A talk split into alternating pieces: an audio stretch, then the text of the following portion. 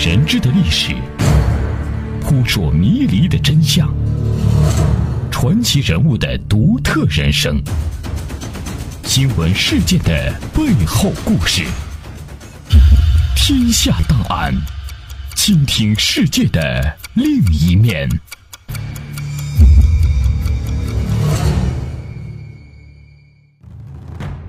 这里是天下档案，我是阿东，欢迎大家来到我们的节目当中。天下档案，倾听世界的另一面。本期节目里，我们将为您讲述抗日名将、前国民党高官杜聿明的后半生。相关内容摘自二零零七年九月二十六日中国新闻网。一九四九年一月十日，淮海战役胜利结束。时任国民党东北保安司令部中将司令、徐州剿总副司令的国民党高级将领杜聿明被解放军俘虏。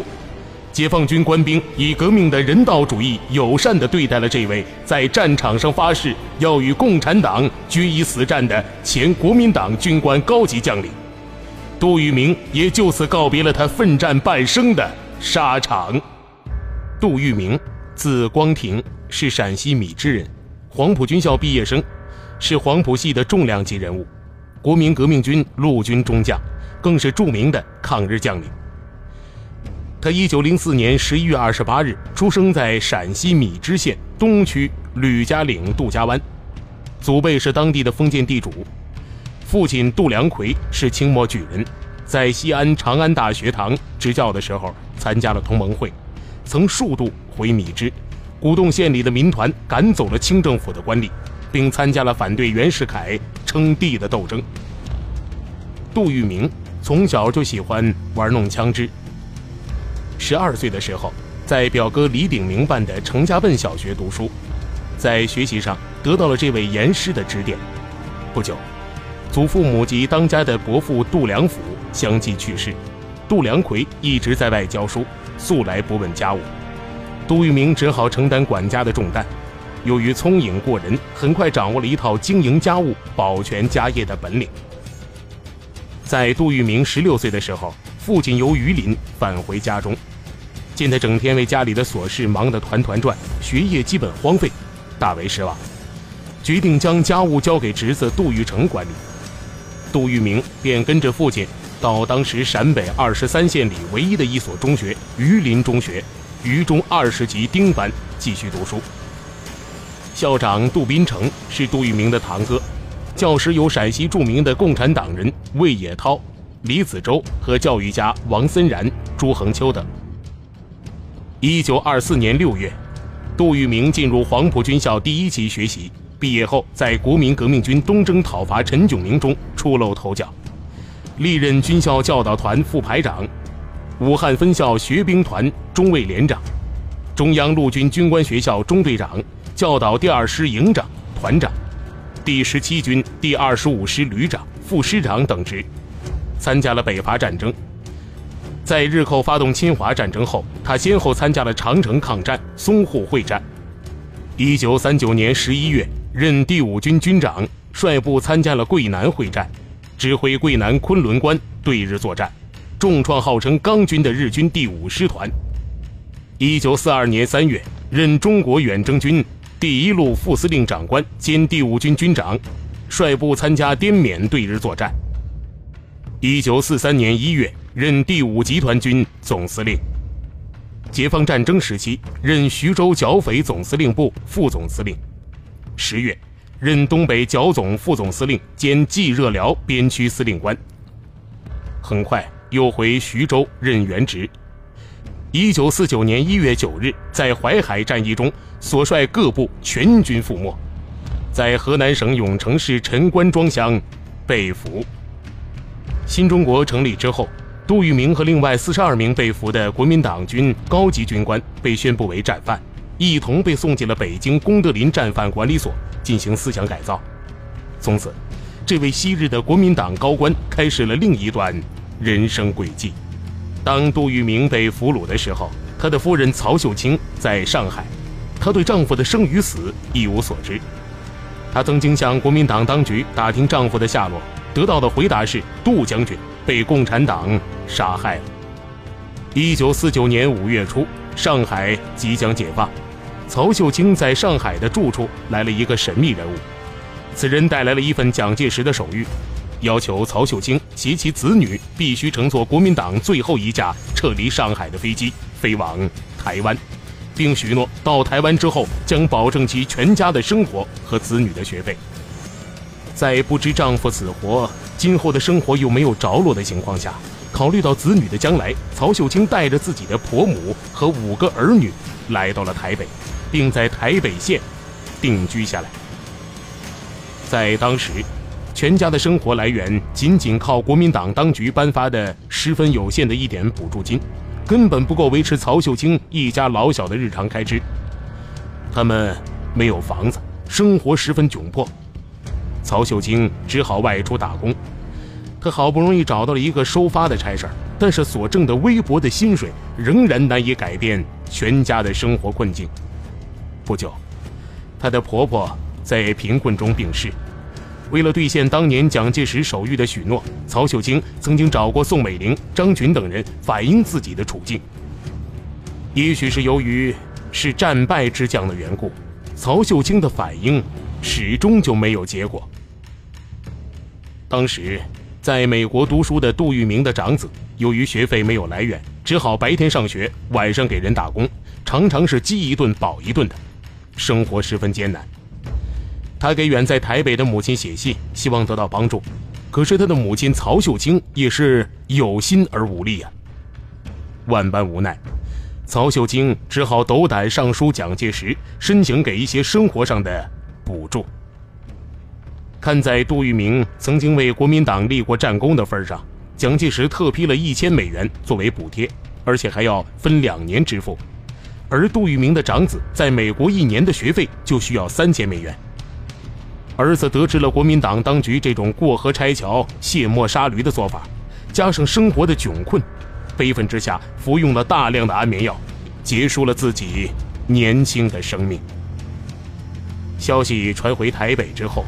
曹秀清悲痛欲绝呀，想到丈夫曾经跟随蒋介石风风雨雨，鞍前马后几十年，到头来却落得个悲困交加、无人过问的结局。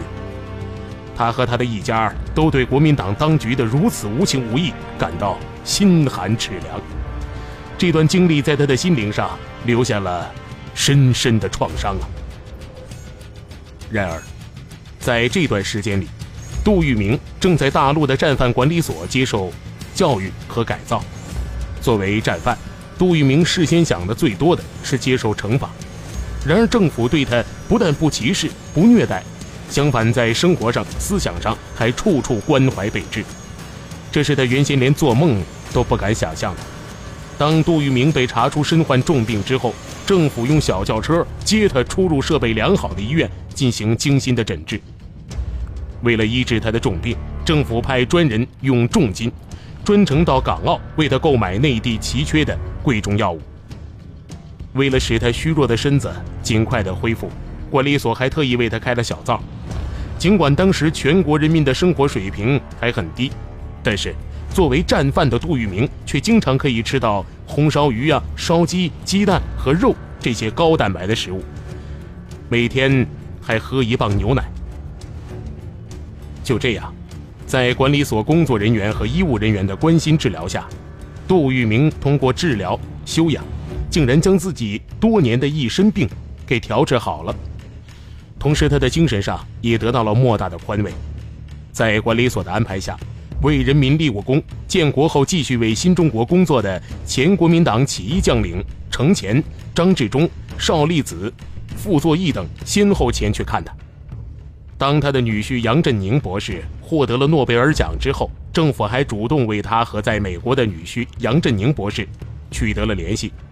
更重要的是，杜聿明通过在美国的女儿和女婿，和在台北的妻子曹秀清沟通了音讯。这一切都给了他莫大的安慰啊！在管理所的关心教育下，杜聿明的思想和感情发生了很大的变化。在管理所里。他担任了缝纫组组长，自己动手为其他人制作冬衣，并从为他人的服务中找到了乐趣。为了节省管理所的开支，他主动带领大家用碎布头扎制了上百把的拖把，受到了管理所的表扬。由于他的思想改造成绩在管理所中名列前茅，他被列入了第一批战犯特赦名单，提前获得了自由。一九五九年十二月四日，他从管理所大门走入了自由的天地。天下档案，我是阿东。各位对哪些话题更感兴趣？可以直接参与到我们的节目当中，在新浪微博搜索一下“小楼文化”，找到我们的官方认证微博，可以给我们发送私信，或者打开微信查找“小楼文化”，订阅我们的微信公众账号。您还可以写邮件过来。小楼文化的全拼艾特 s i n a 点 com，天下档案，期待您的参与。从此，杜聿明把每年的十二月四日作为他的新生诞辰日来过。当杜聿明重新获得自由之后，他十分惦记在台北的妻子儿女，而此时的曹秀清也已经知道丈夫的下落。杨振宁获得诺贝尔物理奖，给了曹秀清一个意外的惊喜。接下来，欢迎您继续收听《天下档案》。那还是在一九五七年的一天，住在台北的曹秀清突然接到在美国的女儿杜志礼和女婿杨振宁博士写去的一封信。信中含蓄地说：“您的老朋友和我通信了，他非常关心您，惦记着你们母子的安全。”曹秀清领悟了。老朋友就是令她朝思暮想、魂牵梦绕的丈夫杜聿明，他还在大陆，还活着。曹秀清马上提笔给女儿回信，说：“快告诉我我的老朋友，我和孩子都好，让他不要着急，我非常想见他。”曹秀清很清楚，按照当时两岸的现状，他只有娶到美国，才可能去大陆会见他的老朋友。于是。他向台湾当局提出了要求去美国看望女儿的请求，但是台湾当局也已经了解到杜聿明还健在。出于某种考虑，蒋介石对曹秀清一家给予了特别的关照，那就是杜聿明的妻子儿女不得再离开台湾。这几乎使曹秀清陷入了绝望的境地。一九五八年的一天。宋美龄突然派车来接曹秀清到士林官邸，说是有事相告，这使曹秀清感到很突然，同时又感到奇怪，心想：我已经被冷落了多年，他怎么突然就想起我了呢？在见面之后，宋美龄笑容可掬地握住他的手说：“杜夫人，恭喜你的女婿杨振宁博士获得了诺贝尔奖金，你应该去美国看看他呀。”也许是由于中国人第一次得到了这个世界科技领域的最高荣誉，使宋美龄格外的开恩。这个消息令曹秀清喜出望外。当然，宋美龄自然有她的目的。她接着说：“杜夫人，希望你从美国回来的时候，把杨振宁也带回台湾，让他协助蒋总统反攻大陆。”这时候，蒋介石也走进了屋子，他问。孩子们怎么样啊？你的身体好吗？这种待遇可不是什么人都能有的。可是曹女士并没有任何感激，她只是平淡的回答说：“大儿子因为没有钱上学，去年自尽了。我的身体也不好。”这话说完，蒋介石只能说：“啊，那就慢慢调养。”他知道这是曹秀清向他表示不满。说完这句话，他就离开了。的确是沾了女婿杨振宁的光，曹女士终于获准去美国探亲了，期限为半年。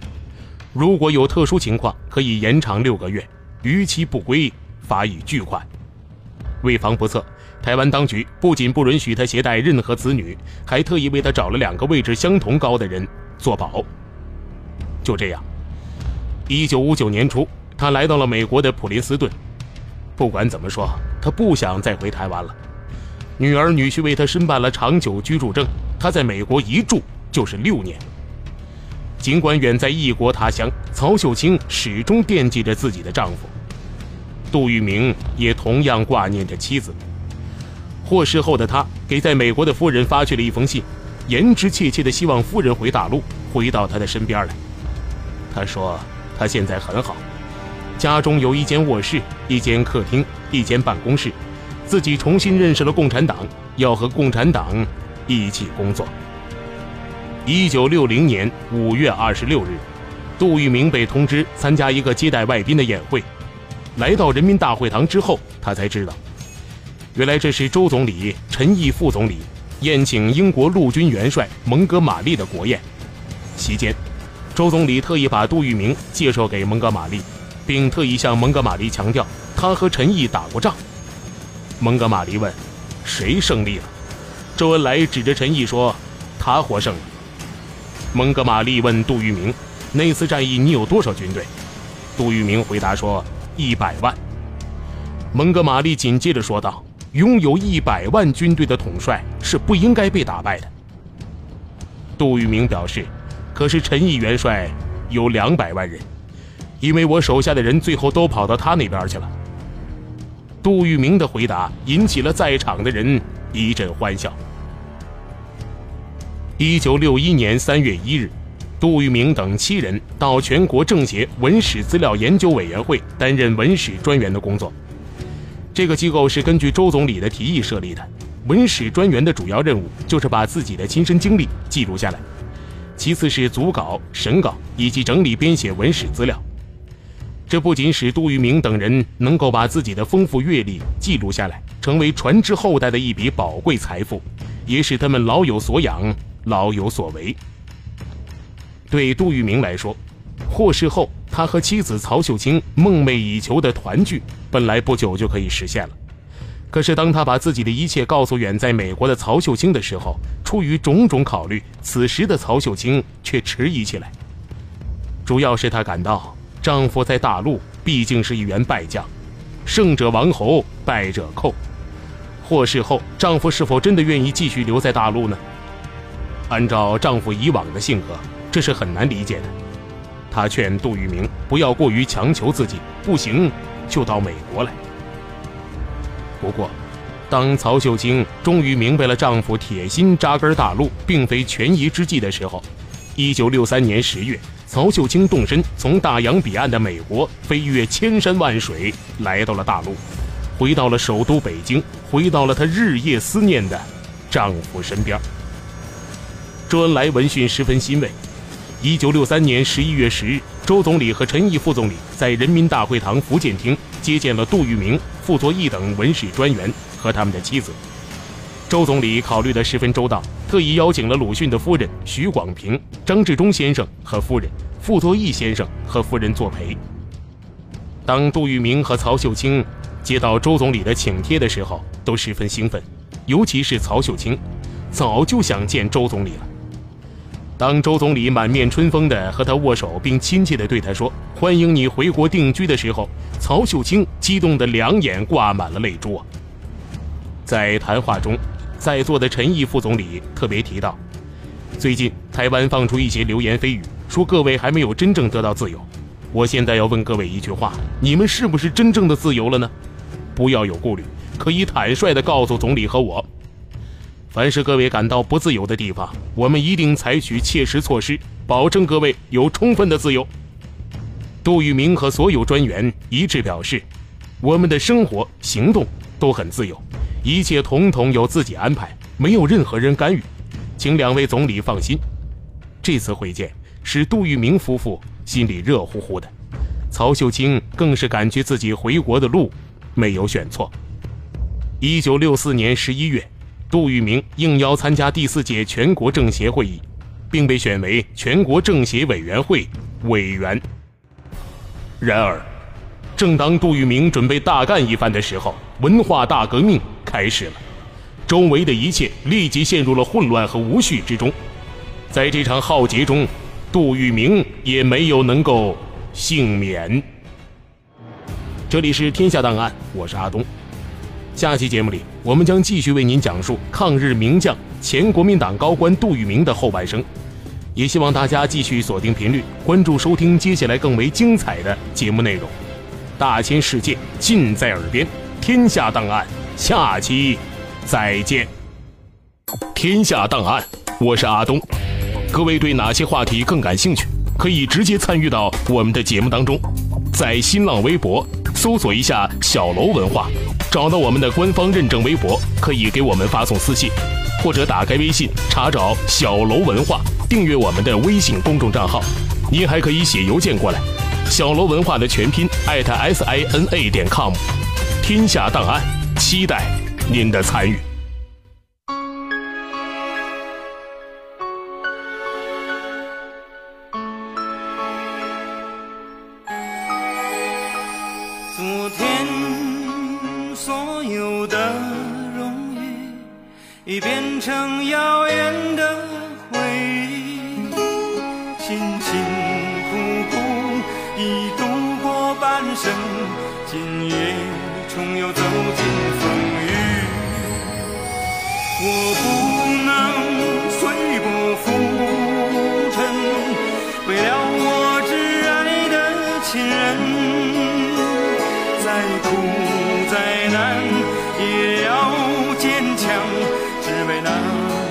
期待。